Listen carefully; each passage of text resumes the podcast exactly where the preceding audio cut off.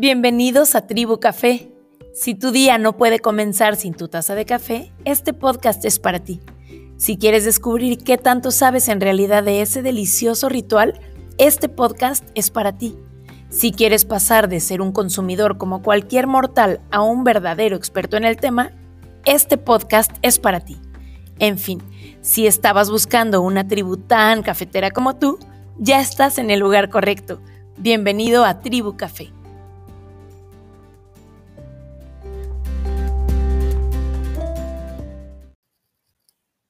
En este episodio les voy a platicar mi opinión acerca de ponerle a los cafés jarabes, polvos, saborizantes artificiales, chispas de chocolate o cualquier otra cosa. Espero como siempre que les sirva y recibo con mucho gusto sus comentarios o sugerencias en el Instagram de arroba lbx la barra del cholo.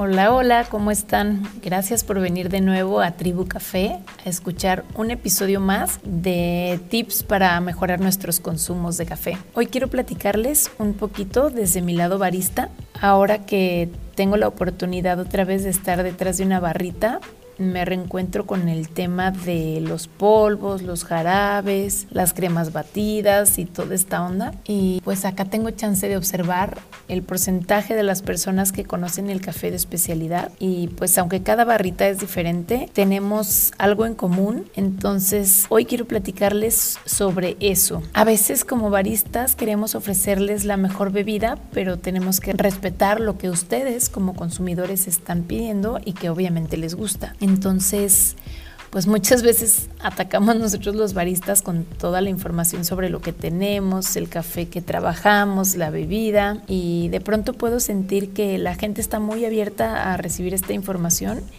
y que si se dan chance de probar cosas nuevas se llevan una grata sorpresa, pero no sucede con todo el mundo. Hay personas que ya buscan específicamente ese sabor, esa bebida, ese jarabe y está muy bien. El tema aquí es que pues pierde un poco el sentido que estén buscando un buen café, porque al final se pierde todo lo que estaba chido con el café diferenciado cuando ya le ponemos todas estas cosas. Las grandes cadenas de café comercial ofrecen este tipo de bebidas porque su demanda es muy muy alta y probablemente encontraron una buena fórmula para que sea rico, pero eso no quiere decir que sea bueno. Hay mucha diferencia entre lo que es rico y lo que es bueno, por lo menos en el café de especialidad. Los cafés que trabajan en este tipo de cadenas son cafés con tuestes muy altos que tienen sabores amargos muy feos y que se disimulan perfecto con azúcar, con leche, con estos polvos, jarabes, la crema batida, las chispas de chocolate, entre comillas chocolate o lo que sea eso, las chispas de colores y todas esas cosas que le ponen al café, pues al final lo último que te estás tomando es café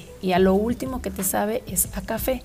Entonces, a mí me gustaría primero preguntarles qué es lo que están buscando en su bebida, si es realmente una bebida de café o si es algún tipo de postrecito, un digestivo para después de la comida y así, que también es súper válido, está perfecto si eso es lo que buscan, pero sí quiero compartirles esto para que por lo menos ustedes lo sepan y a partir de ahí tomen su decisión. Porque al final, como ya lo he repetido muchas veces, el mejor café es el que a ustedes les guste y ustedes van a decidir cómo tomárselo. Entonces, ¿cómo podemos encontrar el balance entre ofrecer mejores bebidas y servir algo que sea familiar para ustedes? Las respuestas pueden ser tantas como bebidas haya en cada barrita, pero hay algo que siento que es de mucha ayuda y es que mientras nosotros nos tomemos ese tiempito de conocer a nuestros consumidores, a nuestros clientes y qué es lo que están buscando, creo que es mucho más fácil tener este vínculo para empezar a sugerir mejores bebidas de acuerdo a lo que ustedes están buscando. A veces no resulta tan sencillo porque como baristas tenemos la cabeza en 4.000 lugares al mismo tiempo o sea, estamos pensando en la máquina de expresos, en sacar los expresos correctos, en texturizar las leches, en recordar si es leche entera, light, descremada, semidescremada, de coco, de avena, de lo que quieran que trabajen, cuál es el orden en el que se pidieron las bebidas, obviamente las recetas de cada, de cada bebida. Y además de esto, ver a la persona a la que estamos atendiendo. Para mí esto es fundamental Esto, y si no, pregúntenle a la cadena más grande de café comercial, que hasta pone los nombres ahí en los vasos. Pero tienen razón, esta parte para mí es un acierto desde el punto de vista de, de los baristas, no nada más por por ir a presumir tu vaso con tu nombre. La verdad, lo que realmente me parece muy importante en este tema de la personalización es que creas ese vínculo con la persona que está yendo a consumir y entonces ese vínculo te da la confianza para sugerirle una mejor bebida, una bebida que realmente va a resaltar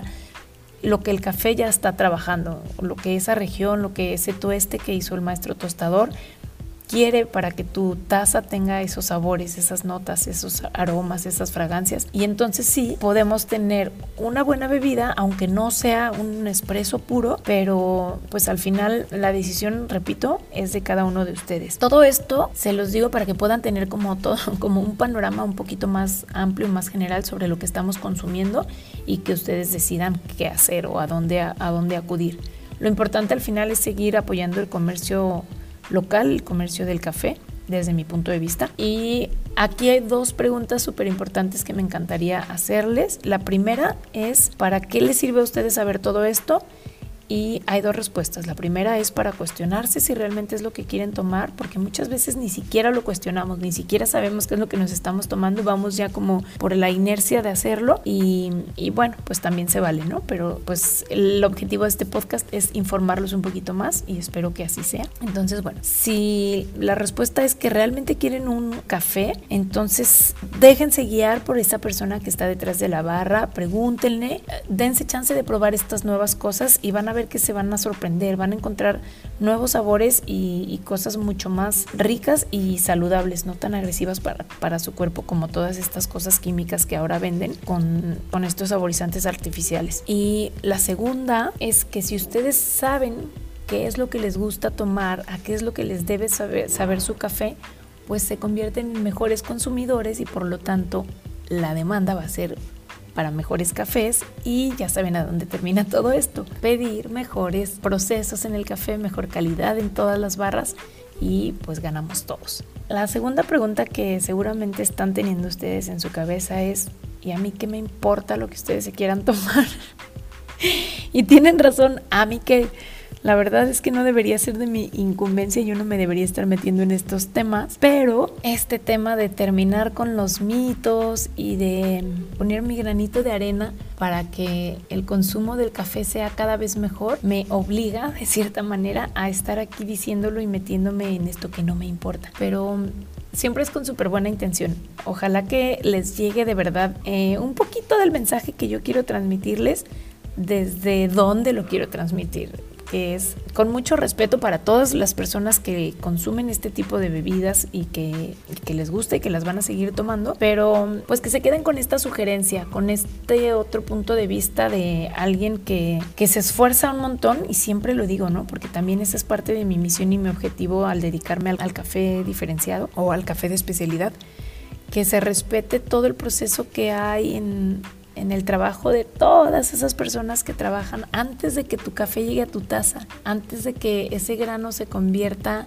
en un grano tostado, hay un montón de personas trabajando ya para cosecharlo, para transportarlo, para almacenarlo. Obviamente después de tostado también hay otro montón de personas que, que buscamos ese sabor en tu taza que tiene que ser rico, de verdad, que tiene que, que saberte a un café como todos lo deberíamos tomar soy un poco intensa porque a mí me apasiona un montón este tema, pero bueno, pues nada más quería venir este ratito con ustedes a contarles esta parte, hacerles esta sugerencia sobre la próxima vez que vayan a una barrita y pidan alguna de sus bebidas, pregunten, que no les dé pena decir, oye, no sé qué es un flat white, ¿me puedes explicar? Y el mesero, el barista, la persona que esté a cargo, con mucho gusto, estoy segura que con mucho gusto se los va a explicar porque esa es parte de, la, de los nombres y de utilizar estas recetas para que ustedes conozcan mejores cafés y, y bebidas reales.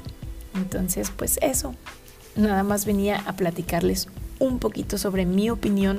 Muchas, muchas, muchas gracias por venir a escuchar este episodio también. Estoy muy contenta de que cada jueves estén aquí, que se den tiempito de venir a escuchar nuevos tips. Muchas gracias por sus comentarios, muchas gracias por, compartir estos episodios y como siempre pueden escribirme a arroba lbx la barra del cholo. Es así, todo junto, primero las iniciales y luego todo el nombre completito. Y pues ahí estoy escuchando sus sugerencias. Vienen entrevistas bien chidas, espérenlas prontito. Y pues nada, gracias por venirse a tomar el café más perro.